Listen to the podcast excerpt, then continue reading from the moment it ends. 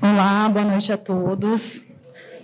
Primeiramente, eu quero agradecer não só a comissão, como ao Cresce, que possibilitou essa parceria.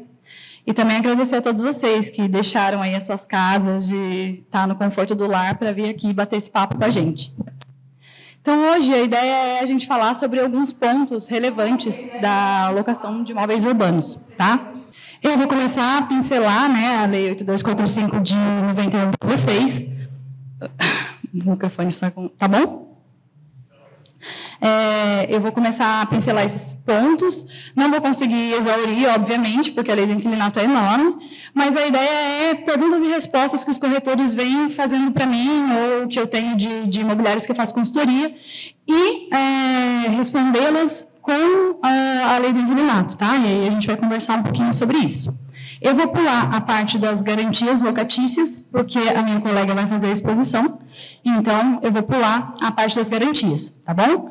E aí eu vou, vou passando e quando chegar na parte das perguntas, acho que o final seria legal para eu poder continuar e não ficar muito denso a gente, né? Porque vai surgir muitas perguntas a partir das coisas que eu né, comece a ler. Então, aí eu, no final das perguntas a gente faz um bate-papo, tá bom? Bom, primeiramente a minha apresentação pessoal. Meu nome é Renata Jardim Matos, eu sou advogada, pós-graduada em Direito Imobiliário, Direito Processual Tributário e Material e é, Direito Público. Tá aí a minha apresentação, depois eu vou disponibilizar os slides para quem quiser, tá? É, e a gente vai lá a 8245 de 91. A lei, ela possui 90 artigos, então ela é uma lei basicamente pequena, mas é uma lei muito rica, porque ela envolve o direito processual civil, o direito civil e até direito penal. O que significa isso numa linguagem, né, num juridiquês? Significa que ela tem tudo o que você precisa saber sobre a locação de imóveis urbanos, tá? É, quem tiver interesse depois coloca lá no Google e dá uma olhada na lei. Bom, começando pela Lei 82, o que, que a gente precisa saber? Eu acho que o mais importante para o corretor é saber quem pode ser locatário e quem pode ser locador. Né? Quem pode ser o locador segundo a lei do inquilinato? Segundo a lei, pode ser o possuidor. Porém, é, para imobiliárias e até corretores autônomos, a gente não vai poder falar que qualquer possuidor pode é, locar um imóvel, pode ser locador de um imóvel. Porém, o proprietário na matrícula pode, obviamente, ser um locador. A pessoa que financiou o imóvel dela e tem alienação fiduciária, ela pode né, locar o imóvel? Pode, sem problema nenhum. O usufrutuário, ele poderia ser o locador? Também. Você fez não, mas pode ser o usufrutuário pode, sem problema nenhum.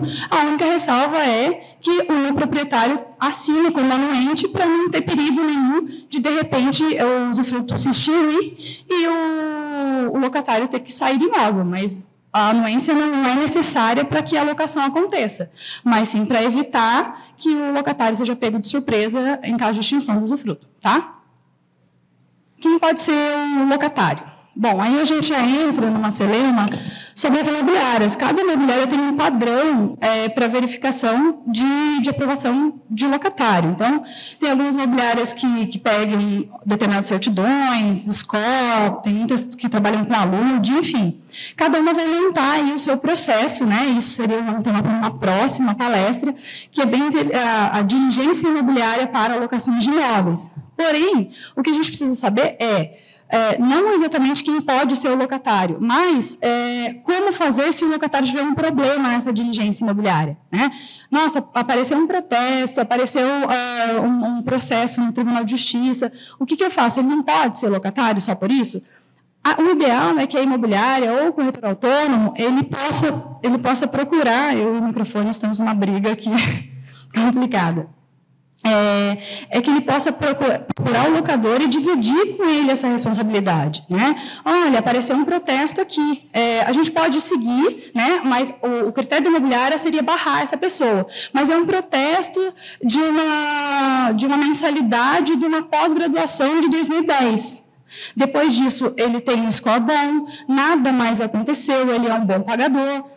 Aí você vai pegar o comercial, né? Porque o jurídico já é para falar, já, já vai falar o ponto negativo, né? Você vai falar o comercial de vocês, como eu adoço isso, como eu falo isso de uma maneira que não seja mentira, mas uma maneira que é, eu consiga viabilizar essa locação sem mentir para o locador, né? Porque caso você não fale para o locador e lá na frente der um problema, ele vai falar: Poxa, você não me avisou desse processo. Se tivesse esse protesto e eu soubesse, eu não ia querer. Quando, na realidade, quando você divide com ele, pelo menos pela minha experiência, em 90% dos casos ele fala, pode seguir. Tudo bem. Por quê? Porque ele entendeu que aquilo não é um débito de é, corriqueiro, né? Geralmente muita gente deve faculdade, né? E fica devendo anos e anos. Não quer dizer que a pessoa seja uma má pagadora, quer dizer que na época ou a mãe ou ela própria não conseguiram pagar por algum motivo e isso é muito corriqueiro. E aí essa pessoa nunca mais vai poder locar um imóvel, né? Então, o meu conselho para quem pode ser locatário é, surgindo um problema né, no nome do locatário, com o score dele, conversa com, primeiro com o seu comercial para ver como falar, e depois conversa com o locador para explicar para ele, expor ó, qual, qual é o problema do locatário, né, qual é a questão, e dizer, olha, a imobiliária tem um critério muito rígido, então, para a gente aqui, seria barrado. Porém, muitas imobiliárias aceitariam, porque isso, daí você vai né, falar é, e tentar aí, viabilizar essa alocação. Tá? Então, vamos começar com as perguntinhas é, que eu recebo e que eu acho que são interessantes aqui para a gente. Né? Antes é, de começar com as perguntas, eu tinha esquecido disso. A, Nana com a gente, o que, que é isso? Né? Já vem ela com um juridiquês, né? Todo, tudo que o corretor odeia. É, mas eu quero explicar isso porque isso é de suma importância na hora de você passar o que pode e o que não pode ser feito para o cliente de locação, tá? Porque o cliente vai falar assim, ah, tem a cláusula de vigência, tira isso. Ele, ele pede para tirar cláusulas, para colocar cláusulas, que às vezes eu não posso fazer isso. Por quê? O que significa norma cogente na linguagem humana, né? É, a norma cogente é uma norma que eu não posso afastá-la. Então, a lei do inquilinato, lá no artigo 45, ela diz para a gente você não pode me afastar, afastar a, a, lei do inquilinato e decidir entre vocês. Porque o contrato nada mais é que lei entre as partes. Eu faço um acordo de vontades com você, a gente celebra um contrato e o que a gente está falando aqui é lei, certo? Só que se for assim, então eu posso eh, decidir qualquer coisa com você, qualquer você sabia, eu sabia, então está tá, tá tudo bem. Não é bem assim, porque a lei do inquilinato no artigo 45 veda qualquer afastamento da legislação. Então, uh, eles dizem, são nulas de pleno direito as cláusulas do contrato de locação que visem elidir, afastar os, objetivos, os objetivos da presente lei. E aí ela ainda cita exemplos, né? porque aqui não é só, só esse tipo de de, de artigo que está incluído na norma cogente, ou seja, na aplicabilidade da lei. Mas são exemplos para vocês entenderem, né? a lei do inclinato ela foi pensada para o locador e o locatário. Né? A ideia é que ela fosse tão fácil que o locador e o locatário conseguissem. É, conseguissem eles mesmos verificar o que podia e o que não podia. Não, na realidade, ela não é assim, tem vários pontos omissos, mas aqui é, o exemplo é, é nesse sentido. Tá? Então, ele fala notadamente as que proíbam a prorrogação automática para alocações inferiores a 30, eu já vou te explicar, né? É, quando for residencial, e que afastem o direito de renovação compulsória quando for a não residencial, que no caso é a nossa alocação comercial, tá? Ou ainda que impõem obrigações pecuniárias para tanto. Para explicar esses dois, é, a gente vai para o próximo slide. Mas o que, que ele quer dizer aqui para poder fechar? Ele quer dizer que eu não posso, em contrato, falar que determinada é, cláusula, determinado artigo, na verdade, da lei do inquilinato, que ele, esse artigo eu não vou querer utilizar. Então, eu não quero utilizar esse artigo, eu quero fazer um contrato por 12 meses, eu, locador, isso acontece sempre, eu, locador, quero fazer um contrato por 12 meses, porque eu não sei quem é esse inquilino, não confio nele, então, eu quero fazer por 12 meses, e fim dos 12 meses eu quero reaver meu imóvel. Eu posso? Não. Não pode, vou explicar por quê. Mas aí você não pode, mas mesmo assim você quer. Não, vamos afastar, porque se ele decidir, eu decidir, tudo bem. Não, né? É porque a, o artigo 45 veda, tá bom? Por que não celebrar contratos residenciais por prazo inferior a 30 meses? Qual é o motivo disso? Porque a locação residencial ela tem a, o intuito de proteger a moradia. Então, a ideia, a lei, quer que você faça por 30 meses ou mais. Ela quer que você fique morando no imóvel o máximo de tempo possível. Por quê? Porque ela quer proteger a moradia, a, a, a, a rotina da, dessa pessoa que vai locar o seu imóvel. Então, quanto mais tempo, melhor. Só que ela não proíbe ah, você de celebrar um contrato por menor período, só que ela não gosta. Se você celebrar por menor período, você vai ter sanções. Não sanções por, por descumprimento, mas regras básicas de que, se você fizer por menor, você vai ter que esperar algumas coisas. Então, por que, que eu falo? Não faça por menos de 30 meses. Faça o famoso 30 meses com a cláusula de 12 para o locatário sair. Por que isso? Porque se a gente for no 47, você vai falar que a retomada desse imóvel, em caso de prazo inferior a 30 meses, ela só será possível se o locatário for certinho, né, não fizer nada de errado, ele estiver cumprindo aí o contrato, essa retomada só será possível com uma motivação, a tal da denúncia cheia que as pessoas falam, e eu nem vou entrar nisso, mas é uma denúncia motivada, né, eu, eu quero reaver o meu imóvel motivadamente. Qual é o motivo? Para uso próprio, eu posso reaver, né, ou do meu cônjuge ou do meu filho, porém eu preciso comprovar isso. E caso eu não faça essa comprovação, o que acontece? Eu sou penalizada, não só civil, como criminalmente. Né? A lei já prevê uma pena civil e uma criminal pecuniária né, para esse descumprimento. Porém, vamos pensar que ele cumpriu certinho, não tenho filho, não, meu cônjuge não quer, eu tenho imóvel próprio, não consigo pedir, não tenho motivo.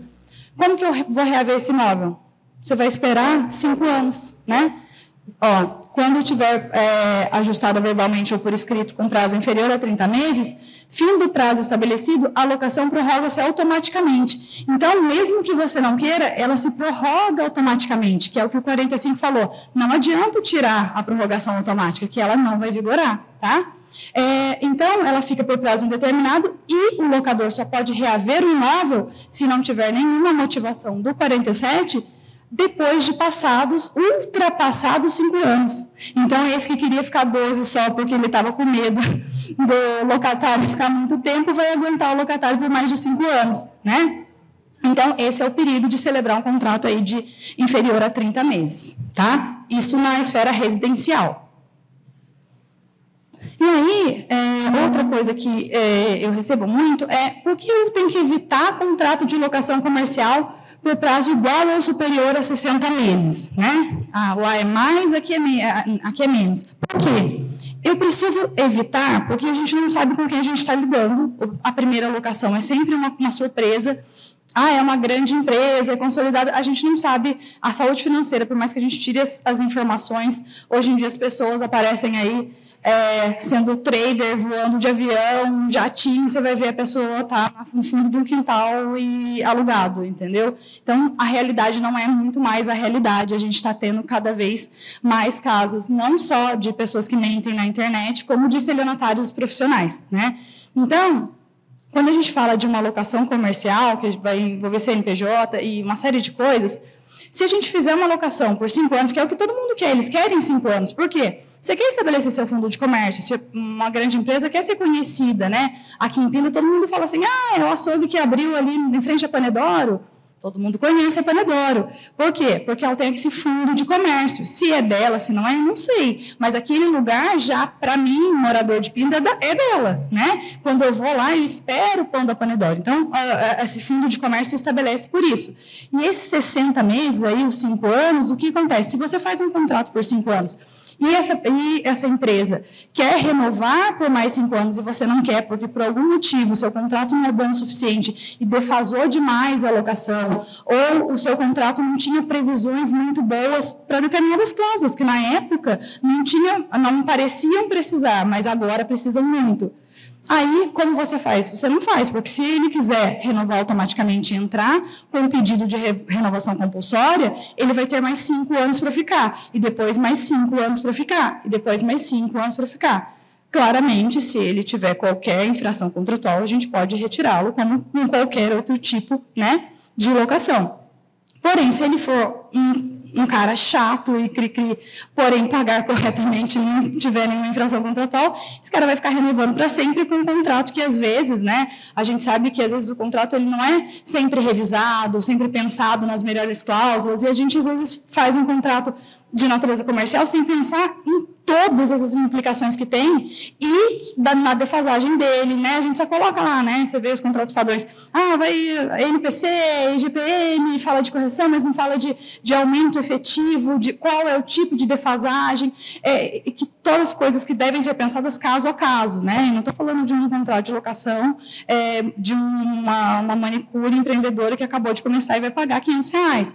Eu estou falando de cada contrato é um contrato, então a gente precisa a, analisar e, e sempre se atentar a essa questão dos 60 meses, né? Claro que para isso acontecer tem os requisitos lá, né? Tem um contrato escrito por prazo determinado, toda imobiliária faz, dificilmente o contrato é verbal, né? E que a soma dos prazos ininterruptos dê em cinco anos, né? E que ele exerça no mínimo no mesmo ramo de atividade, três anos no mesmo ramo. Então, se tiver todos esses requisitos, ele pode renovar compulsoriamente se for de cinco anos ou mais, tá bom? Essa aqui, acho que o corretor que nunca perguntou isso não é corretor, né? Estou vendendo, tirei uma proposta, né? Quero que o cara saia, o cara está com alocação, o que, que eu faço? Já quero que já vou mandar, adoro a imobiliária que fala assim, vou mandar carta oferta. Mas tem proposta aceita? Não. Vale para quê? Não é a carta oferta, se ele não quiser, não tem problema. Claro que não, porque a carta oferta ela não tem nenhum valor jurídico. Porque quando você faz a proposta, tem que ter a proposta, o aceite e os exatos termos da negociação. Para aí sim você pegar aquela proposta, redigir uma carta de para que ele exerça o direito de preferência naqueles moldes. Porque se lá está dizendo 10 vezes e o cara tá, oferece por 20, tá errado. Se ele tem uma permuta de um carro e o cara não quer aceitar a permuta de um carro aqui, tá errado. Então tem que ser nos exatos termos. E ainda, a imobiliária precisa falar que ela tem disponibilizado para o cliente a documentação do imóvel, porque o, o locatário quer saber se o imóvel né, é rígido, se a documentação está ok, porque para ele exercer o direito de preferência dele, ele precisa entender se o imóvel é viável para ele, se o imóvel está é, tá regular, né? Então, a carta né, de oferta do direito de preferência aí que o pessoal faz, geralmente as imobiliárias elas fazem uma carta oferta genérica. Ah, quer, não quer, não quer, acabou, né? Não preciso mais. E não é assim que deve ser feita. Ela deve ser feita a cada proposta, né? É, mas antes que vocês falem, nossa, não vou vender mais nada, Renata, agora dificultou minha vida, obrigada, não quero mais tem algumas coisas que a gente precisa observar, né? Que a gente pode não escapar, mas entender e flexibilizar, né? Então, o, o, locador ele pode pedir o imóvel no curso de locação? Não, de jeito nenhum, ele não vai poder pedir. Enquanto ele estiver, ele contratou por 30 meses, ele pode pedir por algum motivo? Por nenhum motivo, ele não vai poder pedir. Ah, mas o locatário pode, com cláusula de 12, eu não, eu quero, se, se tem para um, tem para outro, contrato paritário. Não, não é assim porque a lei do inquilinato veda. Ela diz que o locatário pode pagar multa e sair, mas o locador não pode pedir imóvel. Então, é a letra da lei. Infelizmente, lei a gente cumpre, né? E isso por quê? Para proteger o próprio é, locatário do locador amanhã ver uma pessoa, olha, me ofereceu duas vezes o valor do aluguel. Vou tirar ele, vou, vou pegar o próximo inquilino que é melhor. Então, assim, é para proteger realmente o direito à moradia, tá? Ah, então, é isso, né? Tá, essa já foi. Qual é a forma que o locador ele pode reaver o imóvel, né? É, em caso de descumprimento do contrato? Porque quando eu falo que ele não pode reaver de jeito nenhum, é em caso de cumprimento integral do contrato. Cumprindo o contrato, então não dá para reaver o imóvel nesses termos. Agora, ele descumpriu de qualquer maneira, qualquer coisa, ele não ele não transferiu a conta de consumo para o nome dele nos 30 dias. Ele infringiu o contrato, né? É, ele não pagou o IPTU, infringiu o contrato e, e, assim vai. Então, é qualquer infração contratual, tá? Ou não pagamento né, do aluguel, que também seria uma infração. A gente tem dois jeitos. O fácil e o difícil, né? O fácil é destratar o contratado, ir lá e falar seu fulano, seu cicrano, a gente pode conversar, chegar a um, um, denominador comum, felizes, contentes, todos os advogados riram aqui, com certeza, porque é super fácil, tranquilo fazer esse tipo de negociação, né? A gente não tem, nossa, nenhum problema. Distratos são fáceis.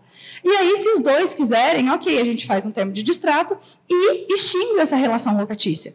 Sem nenhum problema, sem judicialização, sem é, mais dor de cabeça para ninguém, acabou, né? Porém, tá, Renata, eu sou locador, mas esse cara é um inferno, eu não quero, eu não quero mais, eu quero sair, eu quero que ele saia, ele está infringindo, e ele não quer chegar a um acordo de jeito nenhum. Eu, só que eu também não quero, não quero entrar com, com uma ação. Não dá, né? A única forma de reaver o imóvel, o artigo 5 está ali, né? É um fundamento para o término da locação, é a ação de despejo, que é uma ação que, pela lei do inquilinato, é célere, é rápida, é efetiva. O advogado chorando uma lágrima caindo aqui, ó. Mas a realidade é que a ação de despejo é demorada. Aqui em Pinda está demorando de um ano a dois. É, quando tem liminar, às vezes seis meses a oito para cumprir. Então, assim, evitem a judicialização. Façam bons contratos, tenham uma boa consultoria, é, pesquisem antes, caso a caso, né? Esse negócio de modelão de contrato de locação ficou atrás, né? Cada caso é um caso. A gente fazer o modelão, ele é muito perigoso, porque o que você tem uma consultoria jurídica é legal, porque você vai pegar o modelão, eu tenho essa cláusula aqui, Renata, eu não sei. Legal, eu, mudo a, eu vou ver o caso, mudo a cláusula. Ok. Mas se você pega o modelão e escapa uma cláusula de um cliente bom, você perdeu aquele cliente bom numa judicialização, é, é, numa falta de documento, numa falta de diligência. É, isso é muito complicado. E hoje, com a responsabilidade civil dos corretores, isso precisa ser muito verificado e a gente precisa de muita atenção, tá? Como funciona, né? Eu coloquei aqui direito de preferência e boa-fé porque eu vou falar uma coisa muito legal para vocês, mas a gente tem que ter cuidado com essa coisa muito legal, né?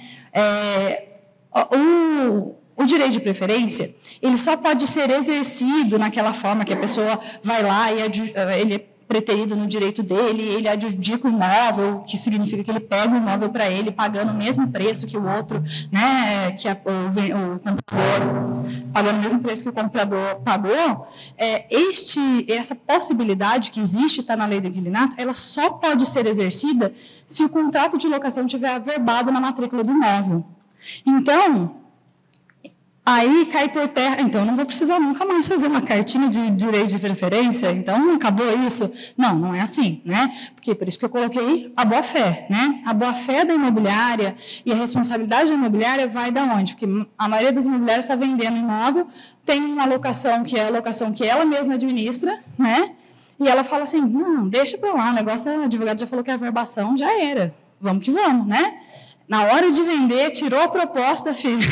Aí eu só quero fechar, né? É, é isso. Só que o que acontece? A imobiliária tinha ciência da locação. Né? Ela tinha ciência inequívoca, porque ela era administradora, por exemplo. Né? É, e se não fosse, ela ainda, tinha, ainda assim tinha o dever de diligência de verificar se esse imóvel está ocupado ou não quando da venda, já que né, vocês querem a comissão, então tem que verificar todos os passos aí para poder fazer jus a ela. Né? E aí a imobiliária está intermediando, não colocou porque tem essa parte da verbação, né? E pode estar tá, tudo bem, só que se acontece algo que judicialize, vamos pegar um caso concreto que acontece, não, não acontece, aqui em Pinda não, mas em outras cidades acontece, né? É, o comprador e o vendedor fala assim, o vendedor fala, eu não quero ter ganho de capital, né? Então, eu não vou querer, quero, vamos passar na escritura, é, vamos passar abaixo, você está comprando por 600, vamos passar 350? Aí é bom para mim, é bom para você, todo mundo ganha, né? É, todo mundo ganha. Vai o locatário, olha o registro e fala, putz, legal, vou adjudicar por 350, né? Porque é o valor que você pagou. E aí ele pega o imóvel por 350 mil. Não, mas como assim? Se só não está averbado na matrícula? Não, mas aí eu consigo comprovar que a imobiliária sabia e não avisou aí a perdas e danos é total para o corretor e para a imobiliária, né? Porque quem tinha o dever de cuidado, de zelo, de informação era a imobiliária, né? Então, ali duas pessoas de boa fé e a imobiliária que omitiu um fato é, impossível de se omitir numa negociação dessa, né? Então, assim, sim, é verdade que eu preciso averbar esses contratos, né? Na matrícula do imóvel, todo o contrato. Isso é o mundo ideal, lindo, né, da advocacia, é o mundo do dever ser, é muito bonito. Ninguém faz isso porque paga, gente e tudo que paga ninguém faz. O pessoal não faz a calção, que é mais. Então, assim, é, mas o, o correto é tendo cláusula de vigência ou não, né? Eu não sei se aqui já vai falar da cláusula de vigência, não. É, o contrato ele deve ser averbado para quê? Mas qual que é a efetividade disso, Renata? Para eu entender e poder passar para o meu cliente. A averbação na matrícula do imóvel, lá no registro de imóveis, ela vai dar publicidade, né? Ela dá publicidade à sua, ao contrato. Porque lembra que eu falei para vocês que o contrato ele faz lei entre as partes? Só que só entre eu e você. Como que vai chegar? A Gabi chega e fala assim: não, mas é, você tem que cumprir esse contrato agora. Agora eu quero que você cumpra porque você comprou o imóvel. Mas ela nem sabia, ela não tinha ciência da locação, como ela vai conseguir cumprir isso? Então, para que possa ser oponível a outras pessoas, a terceiros, ao, ao futuro adquirente, eu preciso sim averbar é, esse contrato de locação, né, de qualquer tipo de garantia, de qualquer tipo de locação, eu preciso sim averbá-lo na matrícula do imóvel, tá? O que ocorre no curso da venda? Então, a gente passou a proposta, o corretor está feliz, pensando na comissão, né? Estamos lá, uh, esperando a, a comissão, já está tudo certo. Uh, se o imóvel for alienado durante a locação, o adquirente poderá, poderá denunciar o contrato. Ah, eu tinha é, essa de 90 dias para desocupação. Então, isso eu já falei, está 90 dias para desocupação, cientificou o, o, locatário, mais 90 dias para que ele possa desocupar, tá? Eu não sei se eu falei, mas a carta de direito de preferência tem 30 dias para responder. Não respondeu, como diz a minha avó, caducou. Uh, outra é, é pergunta interessante é, não a gente está falando de quando pode, não pode desfazer a locação, o locador ele tem alguns mecanismos, algumas possibilidades de desfazimento da locação. Né? Quando ele vai poder desfazer a locação sem nenhum problema uh, no contrato? Ela vai poder ser desfe desfeita também por mútuo acordo, que é o distrato lá, é a, as partes combinam, convencionam que, né, por algum motivo elas não querem mais. E nesse mútuo acordo, é, foi até interessante o que ela falou, que eu acho que eu me confundi, mas é, é interessante para explicar para vocês, que pode ter previsão de cláusula penal. Pode ter, olha, tudo bem, eu, eu aceito sair do imóvel, só que eu quero é, quatro meses de aluguel, três meses de aluguel, eu quero imputação de cláusula penal. Como é mútuo acordo, se é um contrato paritário, ou seja, se é um contrato que não, ninguém tem, é uma parte muito forte, a outra parte é um contrato de adesão, não tem problema nenhum, né? Os contratos que vocês fazem, o, o que eu falo hoje para vocês, para melhorar o contrato paritário, né? Se for um contrato que as partes podem mexer no contrato, né? Tem imobiliário que fala assim, ah, pode colocar isso. Não, não pode, não pode. Isso é horrível para vocês, porque vai aplicar CBC, né? E vocês vão acabar falando que a prestação de serviço de vocês vai gerar é, a aplicação do Código de Defesa do Consumidor. Ao passo que, se você deixa as partes mexerem no contrato, claro que né, tem coisa que é muito é, absurda e não dá para colocar no contrato. Porém, as partes elas devem ser auxiliadas por advogados particulares, né? É, todas as empresas que eu presto consultoria imobiliária, sempre nos meus contratos tem é, a declaração de que as pessoas foram auxiliadas por advogados particulares, porque a consultoria que eu presto é para imobiliária e não para as partes, né? As partes elas precisam estar é, assessoradas por advogados particulares, né? Até para evitar esse tipo de coisa. É, então voltando, mútuo é isso, né? Um acordo que pode ter previsão de, de multa aí para qualquer das partes, não tem problema, desde que as duas partes estejam de acordo, tá? Em decorrência da prática de infração legal ou contratual. Então, não basta assim, ah, não tem nada, ele está cumprindo o contrato, só que ele está vendendo droga lá dentro. Posso tirar ele? Obviamente passa, porque ele, ele infringiu a lei, né? É só apenas isso, né? Então, assim, às vezes não está escrito no seu contrato, não venda drogas, né? Não é uma coisa corriqueira que você vai colocar, às vezes até coloca na prática de, de listo e tal, mas não, não, é uma coisa necessária, porque é uma cláusula, assim, não, não, não cometa crimes, né? É, é uma cláusula desnecessária, porque realmente, o artigo já fala, se ele teve qualquer infração legal, a gente já pode pedir também o despejo, tá? Em decorrência da falta de pagamento do aluguel dos encargos, né, isso é óbvio, e para é, a realização de reparações urgentes, né? Então, assim, alguma coisa aconteceu no imóvel, deu uma grande chuva é, e, e, abalou a estrutura do imóvel, de modo que a prefeitura vai e notifique para que você, né, faça, é, precisa ou sair do imóvel, ou dá para fazer essa obra, mas o locatário fala, não, agora eu não quero fazer, porque eu estou com criança pequena em casa. Nesse, nessa condição, ele vai ter que sair do imóvel, né, porque é uma das condições para desfazimento do contrato. Tá? O que ocorre em caso de morte dos contratantes? Né? Isso é muito interessante, porque a gente está é, tá falando de. Hã? É, e a gente está falando de aquisição, né? Eu falei aqui que o adquirente ele pode denunciar o contrato e tirar é, o locatário de lá, né?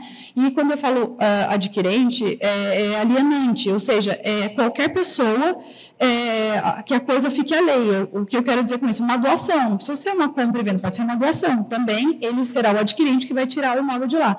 Porém, quando a pessoa morre, é, a gente tem um princípio do direito que assim que a pessoa morre, todos os bens dela, os ônus, o ônus e o bônus, passa automaticamente para seus herdeiros. E a lei do inquilinato prevê exatamente isso. Então, morrendo o locador, a locação vai se transmitir para os herdeiros. Esse contrato não vai finalizar com a morte. Não é um contrato de natureza pessoal, né? Ele vai se transmitir aos herdeiros, que precisam cumprir todas as cláusulas e condições, tá? É, morrendo, e, e se morre o locatário, né? Ficarão subrogados nos seus direitos, ou seja, uh, eles agora é, serão os detentores aí dos direitos e das obrigações da alocação, né? o cônjuge sobrevivente ou o companheiro, sucessivamente, né? se não tiver cônjuge sobrevivente, não tiver companheiro, é, os herdeiros necessários e as pessoas que viviam na dependência do morto, né? dependiam financeiramente, desde que morem no imóvel, né? É, no momento aí da morte. Isso para locações residenciais. Por quê? Pelo princípio da continuidade mesmo, porque a pessoa já estava morando lá, ele mor ah, o marido morreu, é normal, natural que a esposa continue na locação, nada muda, né? Em caso de locações comerciais, né, é, o, o espólio, né, que no caso são os bens, o ônus bônus aí que eu falei, do, do, da empresa, no caso, né, até se verificar o que, o, o que se vai fazer, ou o sucessor do negócio, ou o sócio que estiver no contrato social, tá? Mas a locação não se finaliza por esses motivos. Então vamos lá, agora eu vou começar aqui que eu quase passei. Se essa pergunta eu recebo assim de 10 entre 11 administradores de imobiliária, né? Se o locatário, que ele, ele que quer pagar adiantado, não, não, não foi o locador que pediu. Ele quer, Renata, ele vai pagar uma locação de 10 mil, ele vai pagar um ano adiantado, vai ter um desconto. Poxa, como assim? Ele que quer, o que, que eu faço? Posso pedir para ele pagar adiantado, porque vai ser um negócio bom para as duas partes. Ele vai ter vantagem, o, o locador e o locatário, e o locatário quer pagar. Não. A lei do inquilinato diz que, salvo na hipótese de locação sem garantia e, e, da locação por temporada, o locador não poderá exigir o pagamento antecipado do aluguel. Né? E a penalidade está lá no 43, que é 5 dias a 6 meses de prisão ou multa de 12, mínimo, né? 12 meses o valor do aluguel. Tá? Isso é cumulativo, então é, seria a prisão, que claramente não vai acontecer desse jeito, mas a previsão é de prisão, é, mais no mínimo 12 meses de aluguel. Renata, então tá bom, você está inviabilizando tudo, eu vou sair daqui e vou entregar no imobiliário, como tem que fazer, né? Não, tem que fazer na prática. O que, que você pode fazer para não a lei, mas para viabilizar esse negócio que é bom para ambas as partes? A gente pode emitir 12 boletos bancários. Janeiro, fevereiro, março, abril. E aí o locatário vai pagar todos, o vencimento está lá. Cada, cada mês tem um vencimento. Quanto mais, o locatário tem muito dinheiro e ele gosta de pagar a conta dele adiantada. Então, ele pagou já um ano. E aí a gente não está elidindo, afastando a norma, mas a gente está dando essa possibilidade para o locatário. Tá, Renata, mas aí ele fecha, pega o descontão lá dele e não paga. Por isso que vocês fazem um boleto e fazem, eh, aí atrela isso no mesmo momento, né? Ele paga naquele momento, na imobiliária ele faz o pagamento, faz, faz a assinatura, faz o pagamento faz a entrega de chaves, né? Para não ter o perigo dele levar para casa e não pagar, se tiver realmente um desconto aí para as partes. E Aqui, infelizmente, se vocês quiserem saber tudo sobre obrigações do locador e do locatário, essas obrigações elas estão contidas no artigo 22 e 23 da Lei 8245 de 91, né, a Lei do Inquilinato. O rol né, de descrição das obrigações do locador e do locatário, ele não é um rol é, taxativo, que significa isso? Não é só aquilo que são as obrigações, porém, são, é, ele abarca bastante coisa e aí você pode usar a razoabilidade para falar, poxa, isso, isso aqui não está, mas é do locador, é do locatário. É, então, sim, 22 e 23 as obrigações do locador e locatário. Vocês estão em dúvida se a taxa de limpeza do locador e locatário, vocês estão em dúvida se qual, qual tipo de, de, de seleção condominial é de locador ou locatário, tudo isso vai estar no 22 e 23, tá bom? Esse aqui não é da lei do inquilinato, mas toda vez que eu falo com corretores, eu acho muito importante a gente repisar, tá? A gente precisa sempre falar disso, que é sobre a responsabilidade civil do, dos corretores de imóveis, né? Às vezes a gente, eu, o trabalho de vocês é tão importante, vocês lidam com os sonhos das pessoas, né? De morar numa casa própria ou de alugar o primeiro imóvel, de sair da casa dos pais, né? De, eh, você lida com um, um, sempre passagens muito importantes da vida de alguém. Ou ela está casando, ou ela está divorciando, ou ela está né, saindo, ou, ou alguém morreu e ela precisa sair do imóvel. Então, assim, sempre passagens muito importantes. E vocês têm que ter essa noção e a máxima diligência de vocês, né? Porque o corretor, ele pode fazer a mera intermediação, que é apresentar um locador para o locatário e é isso. Fez a locação, deu certo. Só que o Tribunal de Justiça de São Paulo, assim como o STJ, eles entendem né, que são os tribunais que vão julgar vocês em caso de responsabilização, eles entendem que a mera intermediação ela não dá direito nem à comissão. Né? Vocês nem têm direito à comissão pela mera intermediação. O que, que dá direito à comissão? A intermediação qualificada. Mas o que, que é essa intermediação qualificada? Né? a gente pode ver no artigo 723 do Código Civil. Né? Acho que todo corretor tem que ler muitas vezes para entender, porque esse artigo é muito importante para vocês. Tá? Eu vou ler ele na íntegra porque ele é bem importante mesmo.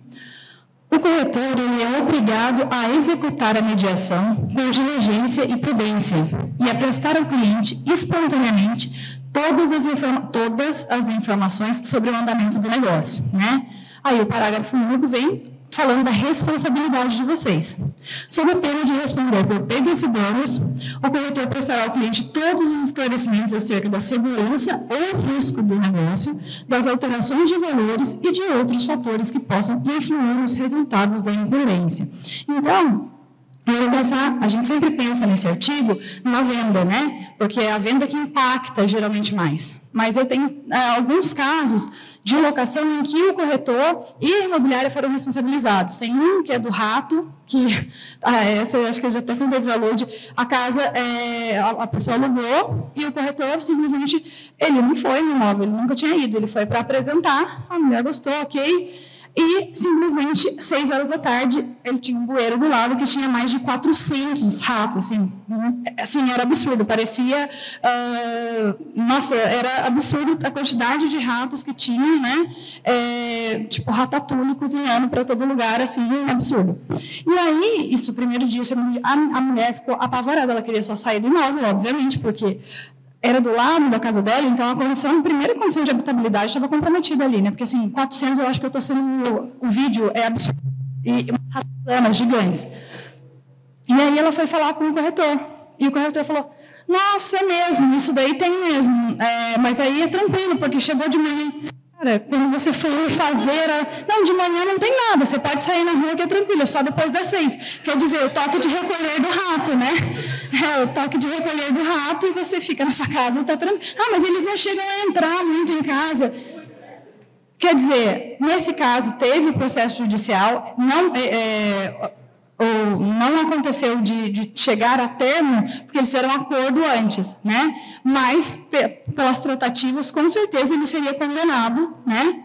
Às perdas e danos, porque isso é absurdo. Ah, Renata, mas então tem que ficar vendo o imóvel? O ideal é que, se você for apresentar um imóvel, que você vai ganhar a comissão pela representação desse imóvel, você vá, você é de pinda, geralmente vai negociar o imóvel em pinda Você já conhece alguns bairros, né? Vai de manhã, vai à noite verificar. Se o cara tivesse ido um dia, ele ia falado com um vizinho, todo mundo sabia. É, né? Tinha até um, um, apelido, nem lembro, que era tipo um apelido relacionado a rato da rua, porque todo mundo sabia, então era notório, né? É, eu não vou me estender, mas é, isso acontece o tempo inteiro. Uh, outra coisa que acontece muito é o, o corretor mostrar o imóvel e omitir fatos do imóvel, da, é, né? omitir fatos importantes, está com problema estrutural, você sabe, né? Então, tudo isso vai acarretar aí a responsabilização, tá? É, é muito importante vocês é, sempre se aterem ao 723, não só na venda, mas na locação, porque ele se aplica totalmente, tá? Aí, os artigos aí para vocês, o 723 ao 729 do Código Civil, são todos os artigos afetos à corretagem e ao trabalho de vocês. Se vocês derem uma olhadinha, vocês vão entender melhor como o código trata a corretagem, tá? Eu agradeço muito obrigada a todos que me ouviram. Acho que eu falei bem demais, mais do que eu precisava. Mas é que tem muito tema, muita coisa para falar. A lei do inquilinato é uma lei linda, que tem tudo que você precisa saber sobre é, locação. Se, tiver, se, você tiver qualquer dúvida, dá um Google, coloca a lei do inquilinato, coloca o tema, que provavelmente vai, vocês vão esclarecer metade das dúvidas de vocês. Tá bom? Gente, muito obrigada. Okay. O pessoal do CRES está querendo me arrancar daqui. Ah, e só para falar para vocês que o curso de locação é voltado para corretores e para advogados iniciantes, que a gente vai fazer sem nada de juridiquês, artigo a artigo, mas de maneira prática para a aplicação de vocês na imobiliária. Tá? Obrigada.